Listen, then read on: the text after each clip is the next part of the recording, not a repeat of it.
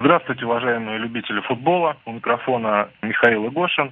Скоро в Израиле пройдет объединенный суперкубок России и Украины. Это прекрасный повод пообщаться с известным игроком московского «Динамо» Александром Точилиным. Э, ну что ж, хотели узнать ваше мнение по поводу формата данного турнира. Чем он полезен для команд, в частности, вот для ЦСКА, э, «Зенита», для наших российских клубов. То, что касается формата э, этого турнира, наверное, через этот турнир мы можем где-то пофантазировать, если бы у нас был бы объединенный чемпионат, о чем э, в последнее время много говорят. Тут э, есть два мнения. Кто-то согласен, кто-то наоборот против этого чемпионата. Понятно, есть свои плюсы, есть свои минусы, но, наверное, все-таки тот интерес к футболу, он, наверное, бы этот турнир, он как раз объединяет вот эти все положительные моменты. С другой стороны, э, как наша команда относится к этому турниру, наверное, все-таки, ну, давайте в первую очередь сходить из того, что это все-таки они больше рассматривают как хороший спарринг партнер, хороший турнир с хорошим э, призовым фондом, но, наверное, все-таки через этот турнир э, команда будет готовиться к своим внутренним чемпионатам. Ну, а для болельщиков, еще раз говорю, можно где-то окунуться вот в эту ностальгию. Наверное, все-таки вот опять же можно сравнить наши топовые клубы, поучиться друг у друга, в какие-то хорошие моменты перенять. Поэтому турнир такой довольно-таки положительный. Александр, вопросы по э, нашим лидерам чемпионата. Э, как вы считаете, ЦСКА, который сейчас, в принципе, идет не на привычном для себя месте, да, все-таки привыкли они находиться на первых лидирующих позициях.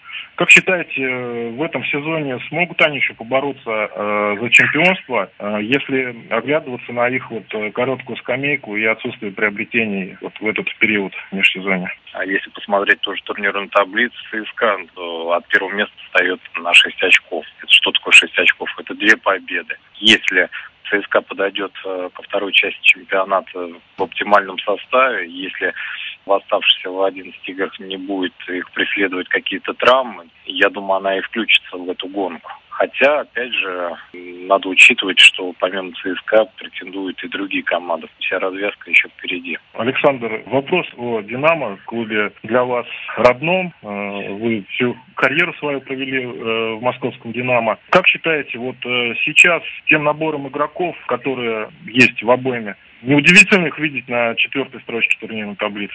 Но давайте все-таки не забывать, что в этом чемпионате большая группа игроков влилась. Просто нужно время для того, чтобы ребята сыграли, чтобы наладили взаимосвязь. Как раз вот в межсезонье, которое сегодня э, вот решить именно в плане самой игры, содержания игры.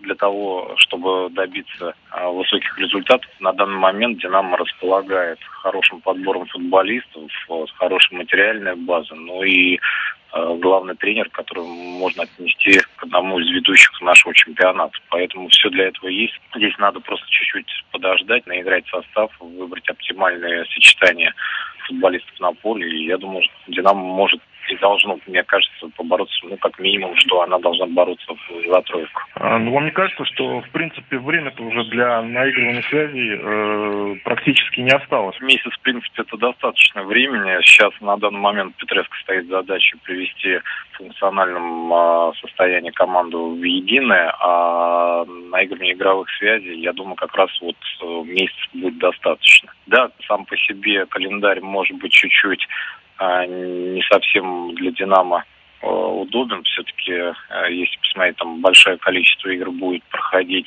именно на выезде. Но «Динамо» как раз, мне кажется, будет проще играть именно на выезде, чем в домашних играх. А, возвращаясь вот э, к объединенному кубку, одним из участников будет питерский «Зенит».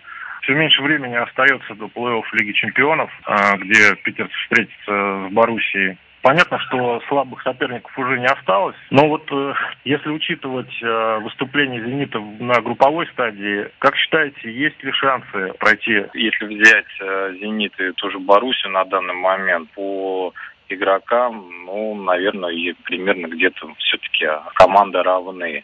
Понятно, что у Баруси наверное, более слаженная игра, и в плане зрелищности команда может выглядеть поярче, чем «Зенит». Но, возможно, именно вот этот перерыв, который наступил э, в межсезонье, как раз «Зениту» и даст возможность устранить проблемы, которые у них были в первой части чемпионата. Ну и, соответственно, есть возможность еще э, усилить состав, поэтому, возможно, будут новички, которые действительно принесут свежую кровь и выведут тот же «Зенит» на новую ступеньку. Поэтому шансы есть, и э, я не согласен со многими, которыми изначально уже Боруссию отводят в рамках фаворитов.